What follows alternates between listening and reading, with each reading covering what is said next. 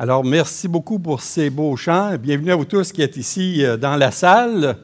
J'essaie de deviner en air de vos masques des sourires parce que j'imagine que vous êtes contents d'être ici.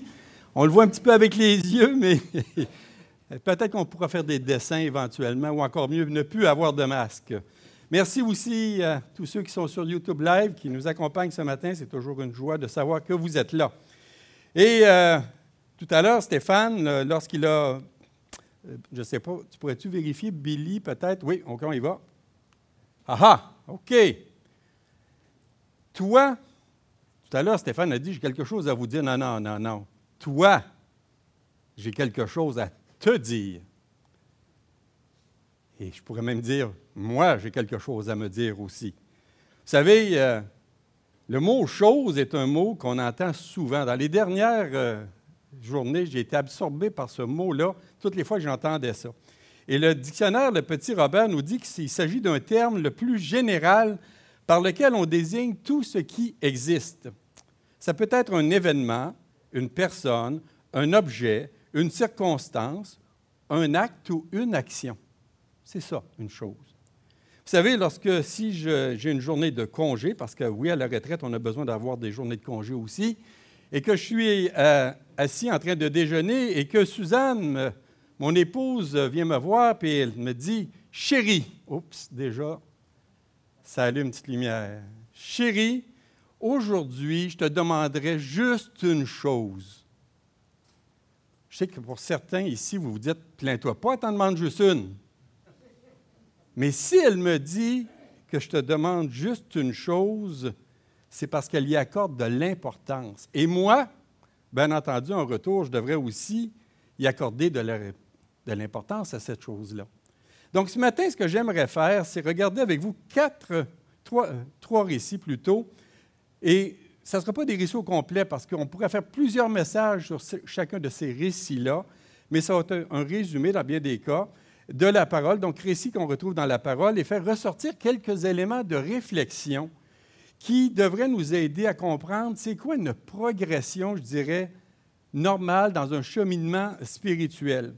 Et ce que je vous invite à remarquer, c'est les deux mots-clés qu'on va y retrouver dans chacun de ces récits-là, c'est-à-dire une chose. Ça vous va?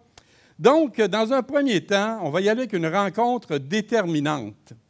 C'est un premier récit qu'on retrouve dans l'Évangile selon Marc au chapitre 10, mais qu'on retrouve aussi dans deux autres évangiles. Parce que vous savez, les auteurs des évangiles, des fois, ils vont décrire une situation et c'est comme si vous voyez un événement. Vous, vous êtes placé à un endroit, l'autre est placé à un autre endroit. Donc, il y a des petites subtilités, des fois, qui vont nous aider à mieux comprendre la globalité ou l'ensemble de cet événement-là. Donc, il s'agit d'une rencontre euh, que j'ai appelée déterminante parce qu'il s'agit d'un homme riche. On pense qu'il était assez jeune, mais c'est un homme riche, possiblement un chef de synagogue, qui va qui accourt, il se dépêche et il se jette aux pieds, il se jette à genoux, pardon, il se jette à genoux devant Jésus et lui pose une question. Et la question sans doute la plus importante que l'on puisse se demander. Et c'est une question qui est très pertinente. Pourquoi? Parce que cet homme-là, qui est sans doute un chef de synagogue, connaît beaucoup de choses de la loi de Dieu. Et il va poser la question suivante à Jésus au verset 17 dans l'Évangile selon Marc au chapitre 10. Il va dire, Que dois-je faire de bon pour hériter la vie éternelle? Wow! Vous savez, cet homme-là a une quête très honnête à quelque part, je pense, et sérieuse, parce qu'il veut remplir vraiment un vide spirituel d'une part, mais il a comme objectif vraiment d'aller encore plus loin et se dire, là, ça n'a pas de sens juste la vie sur la terre. Moi, ce que j'aimerais, c'est m'assurer de pouvoir avoir la vie éternelle. Et comme c'est un homme qui connaît bien la loi, les commandements de Dieu, c'est sûr que pour lui, il veut savoir, il veut se poser, il se pose la question, qu'est-ce que je dois faire de bon vraiment pour hériter de la vie éternelle? Son désir à lui, c'est de faire c'est de mériter vraiment quelque chose. Et là, Jésus va tout simplement dire, OK, se dire, tu veux faire quelque chose, ben, je vais t'amener vers où aller si tu veux faire quelque chose. On va aller vers la loi. Et il va énumérer quelques commandements de Dieu des commandements qu'on retrouve dans la parole, mais Jésus ne citera même pas les commandements, les obligations envers Dieu. Il va y aller juste avec quelques-uns en lien avec son prochain. Et ça, on retrouve ça au verset 19. Il dit, Tu connais les commandements. Tu ne commettras point d'adultère, tu ne tueras point, tu ne déroberas point, tu ne diras point de faux témoignages, tu ne feras tort à personne. Honore ton père et ta mère. Voyez-vous, et Matthieu va rajouter aussi, tu aimeras ton prochain comme toi-même. Et cet homme-là, en entendant ça, je ne sais pas s'il a coupé Jésus, mais en entendant, tout ce qui vient d'être dit, il va faire une affirmation qui est étonnante qu'on retrouve au verset 20. Il va dire, j'ai observé toutes ces choses dès ma jeunesse. Et il va rajouter, que me manque-t-il encore? Hey, je ne sais pas si cet homme-là est jeune, mais qui ne voudrait pas avoir un gendre comme ça? Soucieux comme ça de respecter les choses, les commandements à la lettre comme ça. Mais voyez-vous, bien que ça puisse être, ça puisse nous sembler un beau tableau, il y a un problème. C'est parce que c'est comme si ce jeune homme-là, cet homme-là, il se pense presque parfait aux yeux de Dieu. Parce que vu de l'extérieur, on regarderait cet homme-là et on se dit Waouh, c'est quelque chose. Mais ce que Dieu regarde, lui, ce n'est pas l'extérieur, c'est l'intérieur. Et c'est pour ça que Jésus va lui dire une, une, affirmation très importante. Il te manque une chose. Pourquoi? Parce que Jésus connaît le cœur de cet homme-là et il va mettre le doigt vraiment sur la corde sensible. Et ce que Jésus, en fond, veut démontrer, il veut montrer ce qui est impossible à quiconque d'observer tous les commandements à la perfection, puis pas même un seul. C'est impossible.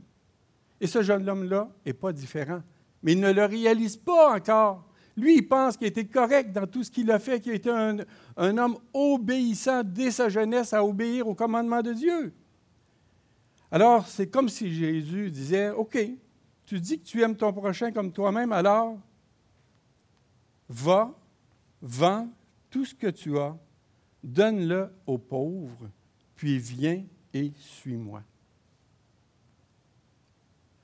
Va, vends tout ce que tu as et donne-le aux pauvres. Vous savez, la question ici, ce n'est pas une question d'argent et de richesse, non. Le problème de ce jeune homme-là, il veut avoir la vie éternelle, il veut savoir quoi faire, en pensant être obéissant à la loi, et Jésus va lui montrer que déjà en partant, tu dis que tu aimes ton prochain, bien, fais ça, vends, donne tout ça aux pauvres, ça va rendre des pauvres heureux. Puis toi, par contre, viens et suis-moi. C'est un appel vraiment à la foi, à voir qu'est-ce que cet homme-là va faire par rapport à cette décision-là si importante. Et sa décision, elle, est, elle était quelque part très attristante. Pourquoi? Parce qu'il est dit au, verset 22, Mais, affligé de cette parole, cet homme s'en alla tout triste. Pourquoi? Car il avait de grands biens. Il refuse de suivre Jésus.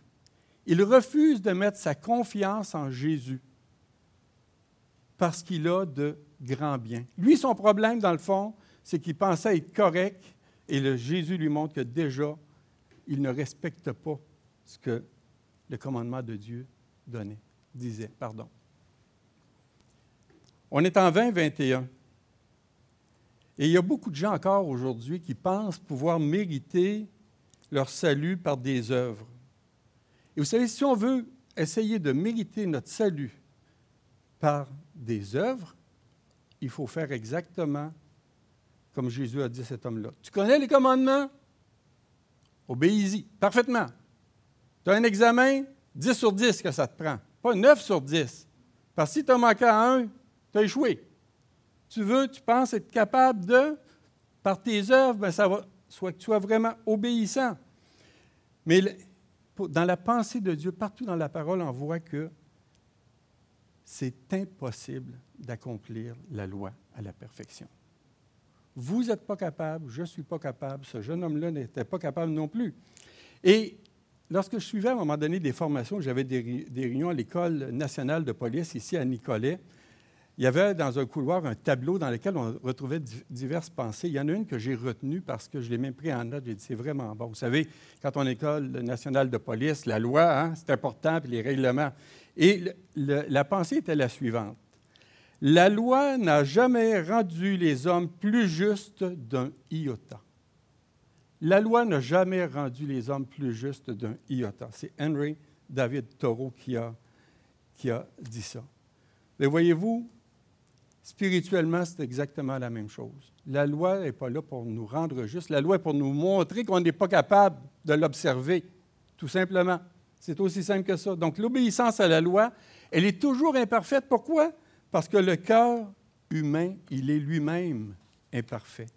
Donc, se présenter devant Dieu en pensant se présenter devant lui avec notre propre justice, on va arriver au même constat que Jésus vous dirait, me dirait, il te manque une chose. Et qu'est-ce que ça a fait, cette réponse-là que Jésus a donnée? Bien, les disciples qui étaient avec lui, n'en revenaient pas, ils étaient tous étonnés d'entendre ça. Et ils vont poser une question, mais si ce jeune homme-là, avec tout ce qu'il fait, il n'est pas capable lui-même d'être sauvé, voyons donc, mais qui peut être sauvé? Jésus de répondre, cela est impossible aux hommes, mais non à Dieu, tout est possible à Dieu. Voyez-vous, la vérité, c'est qu'il est impossible pour l'homme de gagner son salut. Et il n'y a seulement qu'un acte souverain de Dieu qui peut pourvoir afin de changer vraiment les cœurs. C'est aussi simple que ça. Parce que ce qui manque à cet homme-là, le salut, Dieu veut le donner tout simplement gratuitement. Vous savez, Jésus, lui, a la parole nous montre que Jésus, lui, comme homme, il a été l'homme parfait, l'homme qui a toujours fait la volonté de Dieu, l'homme qui est le seul à avoir, on peut dire, obéi aux différents commandements de Dieu. Pourtant, qu'est-ce que Jésus a fait? Jésus, Jésus s'est rendu à la croix du Calvaire.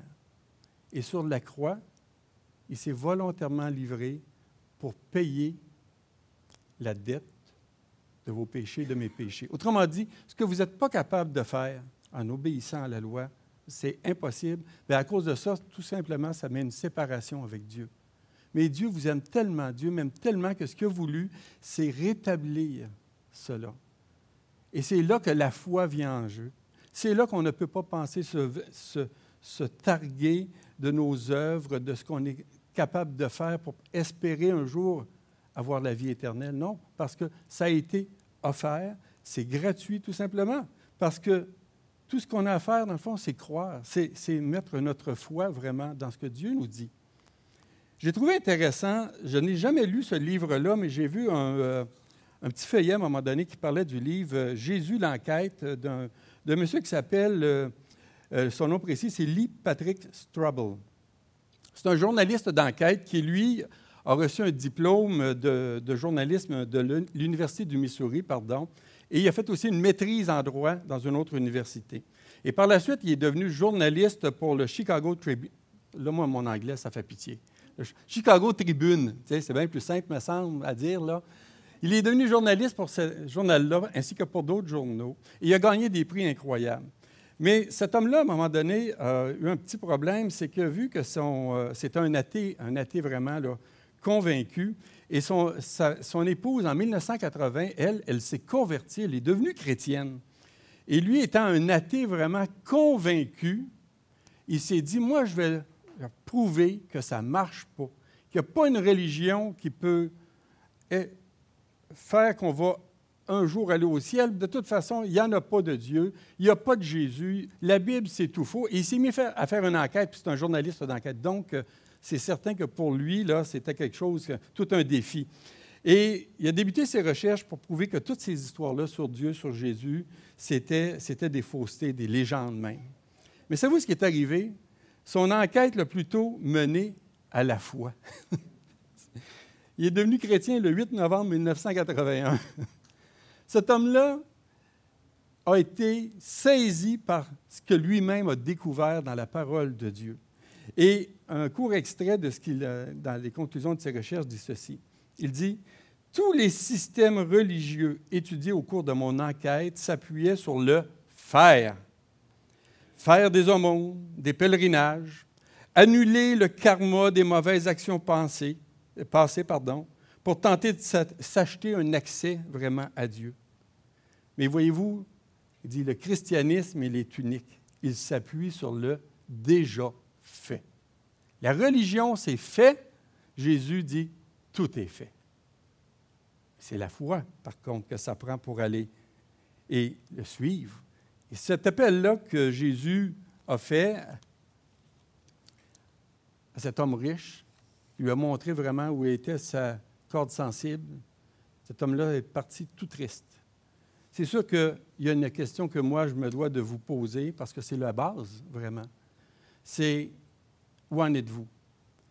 Est-ce que vous, vous avez fait cet exercice-là de réfléchir? Est-ce que vous pensez pouvoir un jour vous mériter une place au ciel, hériter de la vie éternelle comme la question de ce jeune homme, en vous appuyant sur vos œuvres? La réponse est impossible. Parce que ce qu'il vous manque, le point de départ, c'est le salut. C'est la conversion. C'est un 180 degrés. Quelle que soit la religion, que vous ayez été même à l'Assemblée chrétienne du Cap de la Madeleine pendant 20 ans, ça ne change rien à votre état spirituel tant que vous n'acceptez pas, par la foi, le salut que Dieu vous offre gratuitement en son Fils. Donc, ce que ça vous prend, c'est un 180 degrés, une conversion. Donc, voilà pour notre premier récit. Et je le répète, c'est la base, vraiment. Ensuite, on arrive à un autre récit. J'ai intitulé ça donc, quand la visite arrive, ça vous arrive-tu d'avoir de la visite? Bien là, moins, j'espère que non, hein, pas de ce temps-ci, là. Répondez pas, s'il vous plaît. Et ça serait quoi votre réaction, là, si vous appreniez tout à coup, tout à coup que vous avez, vous avez l'occasion de recevoir vraiment un invité de marque? Je ne sais pas. Mettez-le dans votre tête, l'invité que vous voulez, que ce soit un homme politique, un artiste, n'importe qui. OK? Vous avez l'occasion de recevoir vraiment un invité de marque. Le récit qu'on a devant, qu'on va regarder, c'est un récit où effectivement, il y a une dame qui est propriétaire, parce qu'il semble vraiment qu'elle est propriétaire d'une maison, et que là, elle va avoir la visite d'un invité de marque. Et là, qu'est-ce qu'une dame fait quand elle sait qu'elle va avoir un invité de marque qui s'en vient? Elle s'active, elle fait du ménage, elle regarde pour tout corriger, tout ce qu'elle sait qui ne va pas. Et là, on lui donne la go, puis là, l'invité arrive et on continue, on ne lâche pas. C'est important de bien recevoir, hein, vous savez ça. Puis d'ailleurs, il euh, ne faut pas penser que l'hospitalité, ça n'a pas sa place, loin de là. Mais ce deuxième récit-là, on le retrouve dans l'Évangile selon Luc au chapitre 10. Et à partir du verset 38 à 42. Je vais, je vais les lire parce que c'est quand même assez court. 38 à 42, Luc chapitre 10. Comme Jésus était en chemin avec ses disciples, il entra dans un village et une femme nommée Marthe le reçut dans sa maison. Elle avait une sœur nommée Marie qui, s'étant assise aux pieds du Seigneur, écoutait sa parole. Marthe, occupée à divers soins domestiques, survint et dit Seigneur, cela ne te fait-il rien que ma sœur me laisse seule pour servir? Dis-lui donc de m'aider. Le Seigneur lui répondit Marthe, Marthe, tu t'inquiètes et tu t'agites pour beaucoup de choses une seule chose est nécessaire. Marie a choisi la bonne part qui ne lui sera point ôtée. Vous savez, c'est très bien de recevoir les gens, un peu comme Marthe, c'est très bien qu'elle reçoive, elle a l'opportunité de recevoir Jésus, effectivement. Mais ce qui ne va pas chez Marthe, ce n'est pas le service, mais c'est l'attitude et l'importance qu'elle accorde vraiment au service dans son cœur. Pour elle, c'est tellement important et c'est important, regardez bien une petite subtilité. La version Louis II que je viens de vous lire dit Marthe occupée à divers soins domestiques. La version d'Arby, qui est une version un peu plus euh, littéraire, plus proche encore du texte original, va dire Marthe distraite par beaucoup de services. Elle était tellement absorbée par le service qu'elle oubliait de tirer parti vraiment d'une occasion exceptionnelle entendre ce que Jésus avait à dire. Et qu'est-ce que ça fait quand on est actif, puis qu'on est actif, puis qu'on voit que les autres ne s'activent pas autour de nous? Ça commence à nous monter à la tête. On commence à trouver ça énervant. J'ai la broue dans le toupette, mais pas les autres. Et là, qu'est-ce que ça risque de faire, bien entendu? C'est d'en venir à amener du mécontentement. Voyez, le mécontentement a amené des critiques. Qu'est-ce qu'elle fait, Marthe? Elle est exaspérée. Elle interrompt même Jésus, dans le fond, puis elle l'accuse presque de le manquer de sollicitude ou d'égard à son, à son égard, pardon, et d'être indifférente. Et en plus, elle se permet de lui dire même ce qu'il devrait faire. Parce que la priorité, là, c'est les soins domestiques.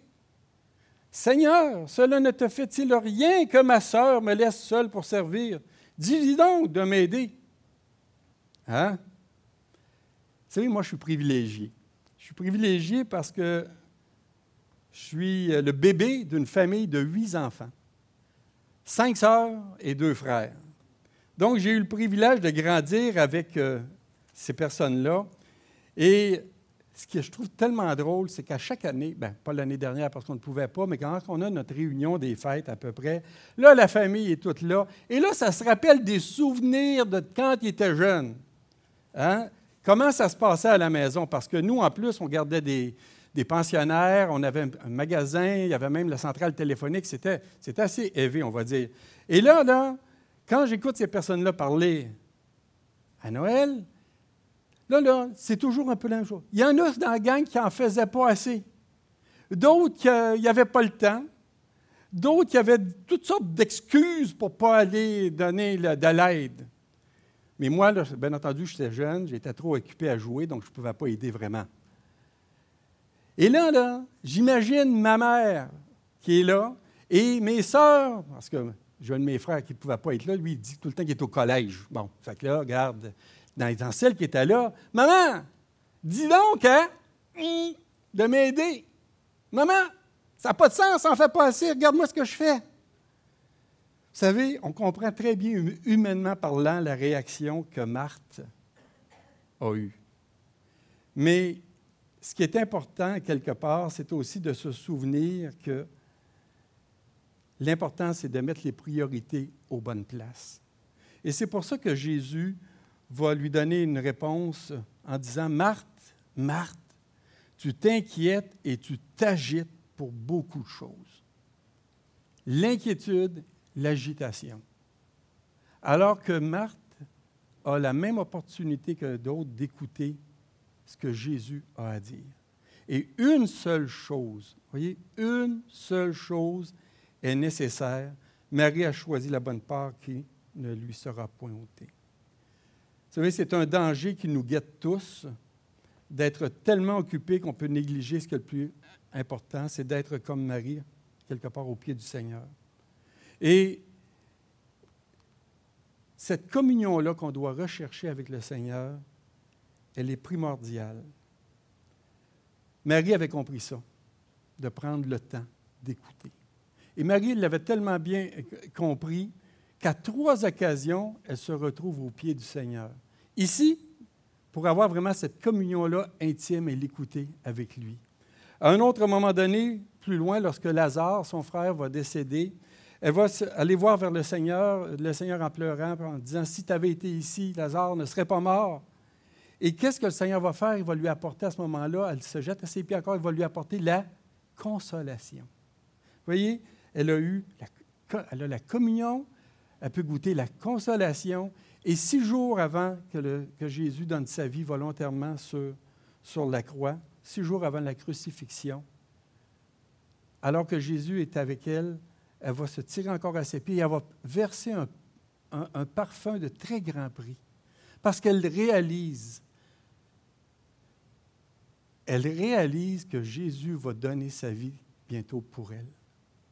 Et c'est un geste d'adoration qu'elle va poser en réalisant que c'est comme pour sa sépulture qu'elle fait ça. Voyez-vous, mais tout ça découle de quoi? De l'intimité qu'elle avait tout d'abord avec Jésus, cette communion-là. Donc, une seule chose est nécessaire, c'est vraiment la communion. Quelques réflexions. Qu'est-ce qui vous occupe? Qu'est-ce qui m'occupe? Vous savez, on, on, entendait à l'époque, je pense pas qu'on dit tellement ça, Métro, ben, c'est plus à Montréal, bien entendu, hein? Métro, boulot, dodo. Et là, ça roule. Puis moi, je ne sais pas si vous êtes comme moi, c'est peut-être parce que je vieillis, on dirait qu'en 2021, ça roule plus vite que ça roulait dans le temps. C'est moi qui est plus lent, je ne le sais pas. Mais ça va à une vitesse incroyable. Avec en plus Internet, tout ce qui se passe, il faut toujours être au courant de tout. Il faut s'occuper de ci, s'occuper de ça. On fait un paquet d'affaires. Mais comment on prend le temps pour nourrir nos âmes? À l'intérieur de ça? Comment on prend le temps pour nourrir nos âmes et comment on prend le temps pour nourrir nos âmes adéquatement aussi? Parce que même, on peut être bien religieux puis faire bien des activités, j'appellerais ça de l'activisme religieux et penser que c'est ça qui va nourrir notre âme. Non. Ce qui nourrit notre âme, c'est l'intimité tout d'abord vraiment qu'on peut avoir avec, avec Jésus. Donc, qu'est-ce qu'il y en est du temps que, qu'on peut prendre pour justement se rapprocher vraiment euh, de lui? Et c'est tout un privilège parce que dans la parole, Jésus est l'enseignant parfait. De pouvoir écouter l'enseignant parfait. C'est merveilleux. Puis pourquoi c'est si important? Ben, parce que dans l'Écriture, nous trouvons comment vivre d'une manière qui plaise à Dieu, mais aussi que c'est la meilleure et la plus épanouissante pour nous.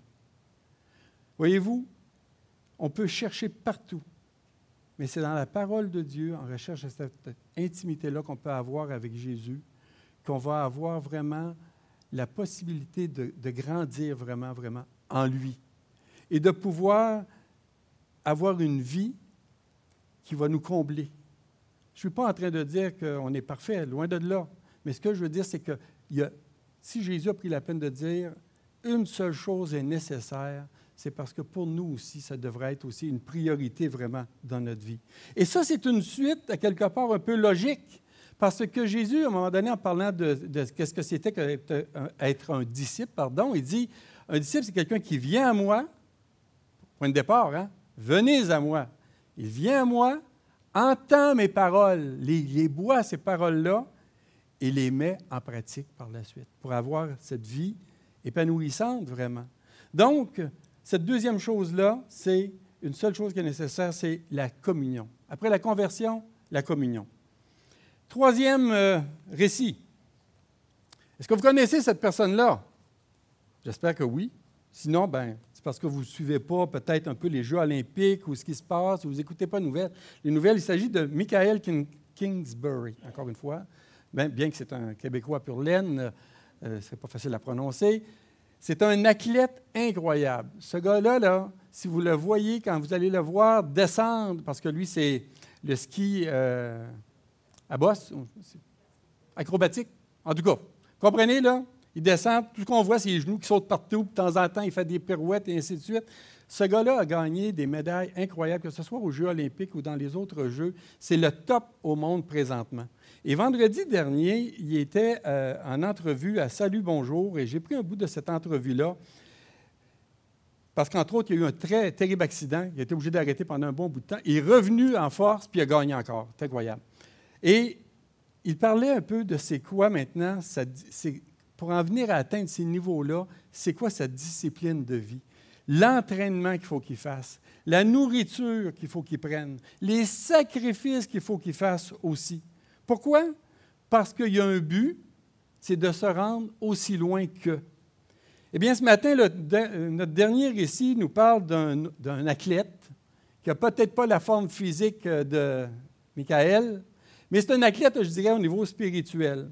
Et cet athlète-là, c'est l'apôtre Paul, qui, qui est une personne qui souvent utilisait des métaphores pour exhorter les personnes, les aider à comprendre des choses. Et souvent, il, utilisait des métaphores en lien avec justement avec les Olympiques.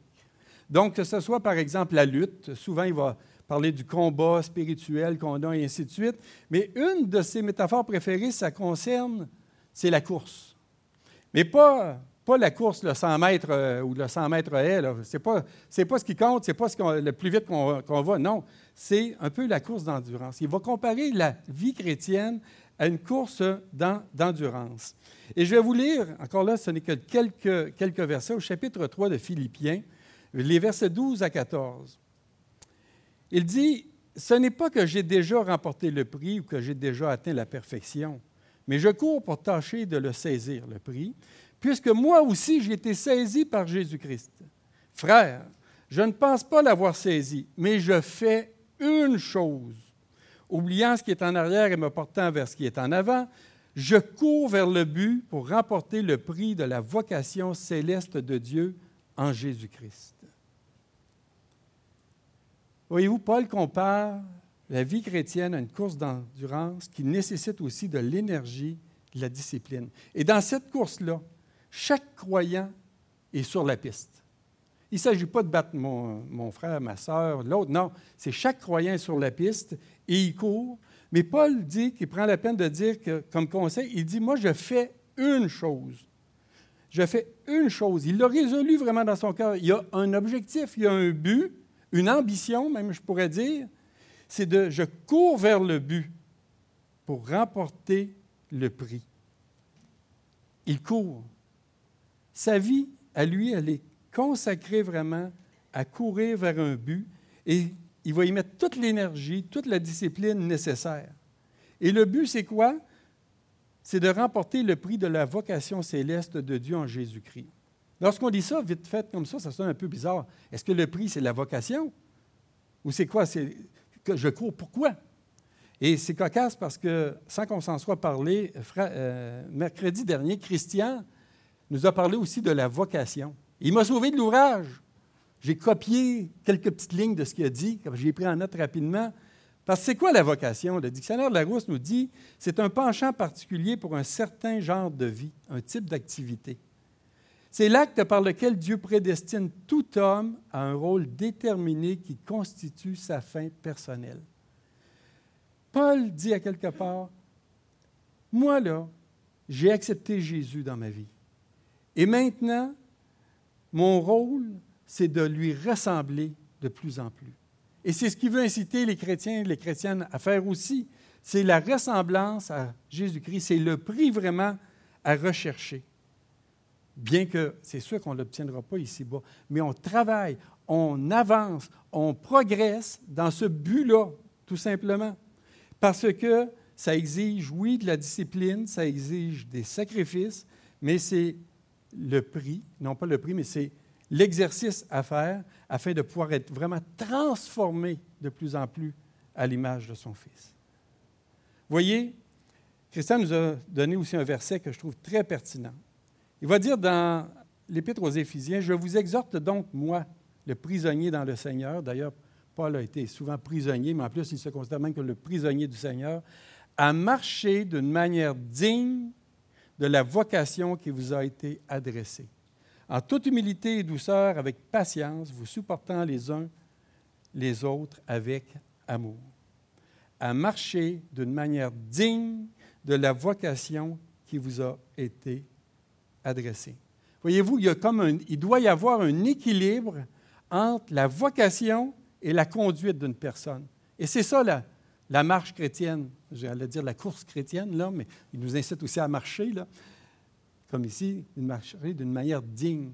Et ça, c'est un travail de tous les jours. Ça exige, oui, de l'énergie, de la discipline, des sacrifices, mais il y a un but vraiment en arrière de tout ça.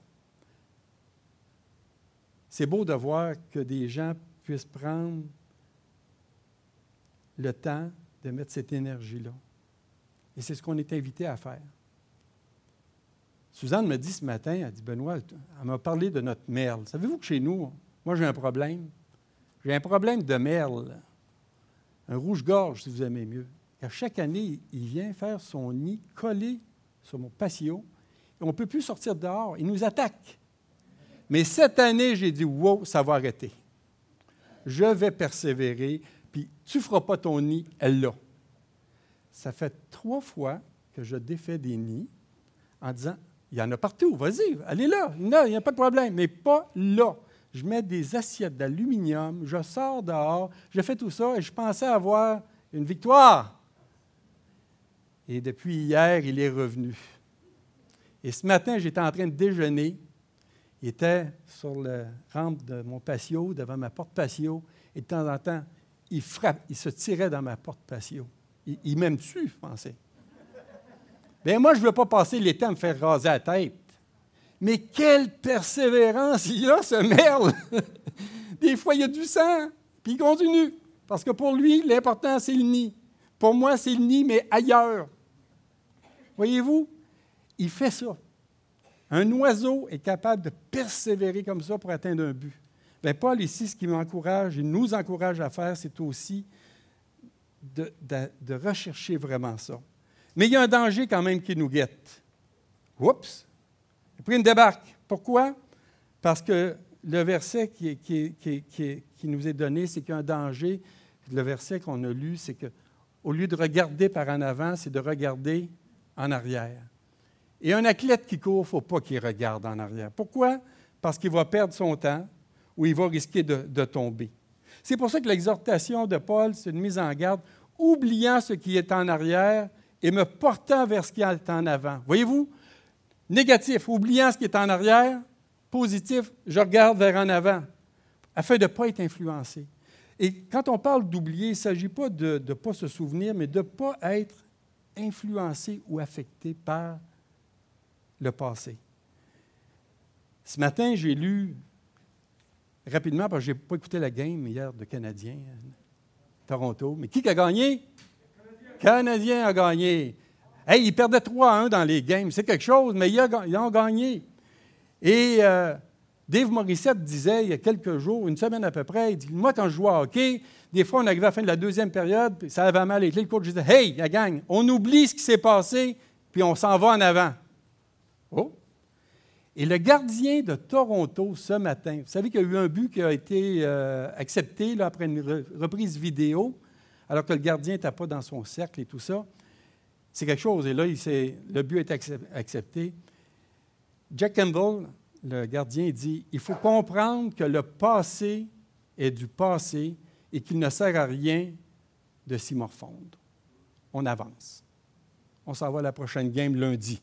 Bon, c'est sûr que les deux coachs doivent dire pas mal la même chose à, le, joueur, mais voyez-vous, oubliant ce qui est en arrière, il faut avancer. Et Paul, pour lui, c'était un blasphémateur. C'était un homme qui était un juif zélé c'est un homme qui a persécuté même les chrétiens. C'est un homme qui a été battu, qui a été lapidé. Mais lui, ce qui compte, c'est indépendamment de tout ça, c'est pas d'aller passer notre temps à regarder en arrière, c'est aller par en avant. C'est vraiment la consécration, pardon. Et ça, c'est quelque chose qui nous guette tous aussi, de trop focuser sur nos erreurs du passé, de trop focuser sur des choses qui pourrait nuire à notre course. Alors qu'en réalité, ce qu'il faut, c'est vraiment regarder en avant, aller de progrès en progrès. Donc, en terminant, trois choses. Il te manque une chose, c'est la conversion. Où est-ce que vous en êtes par rapport à cette étape-là? J'ai eu la prétention de dire au début que ce message-là s'adresse à chacun d'entre nous. Qu'on soit ici ou en ligne, c'est à chacun de nous. Première étape, est-ce qu'il te manque une chose? Est-ce que tu t'appuies sur le salut par grâce de Jésus? Hein? Vous savez ce qu'Éphésiens 2.8 dit? Car c'est par la grâce que vous êtes sauvés, par le moyen de la foi. Cela ne vient pas de vous, c'est le don de Dieu, afin que personne ne se glorifie. Ce n'est pas par les œuvres. Vous voyez, c'est la, la base. Donc, il te manque une chose. Une seule chose est nécessaire, c'est la communion. De prendre un temps avec le Seigneur, de prendre le temps nécessaire vraiment avec lui. Mettre les priorités aux bonnes places et finalement, je fais une chose, la consécration. Où est-ce que vous en êtes à l'intérieur de ces étapes-là de la vie, de la vie chrétienne? C'est à vous d'y répondre. Mais je pense que vous devez être, je dois être honnête et réaliser que, à quelque part, je suis là et je dois travailler aussi afin de continuer à progresser. Donc, euh, sur ce, je laisse la, place à Stéphane, et que le Seigneur nous aide vraiment à, apprécier, apprécier son œuvre, parce que c'est vraiment ça qui est le plus beau, et de chercher vraiment à grandir en lui. Amen.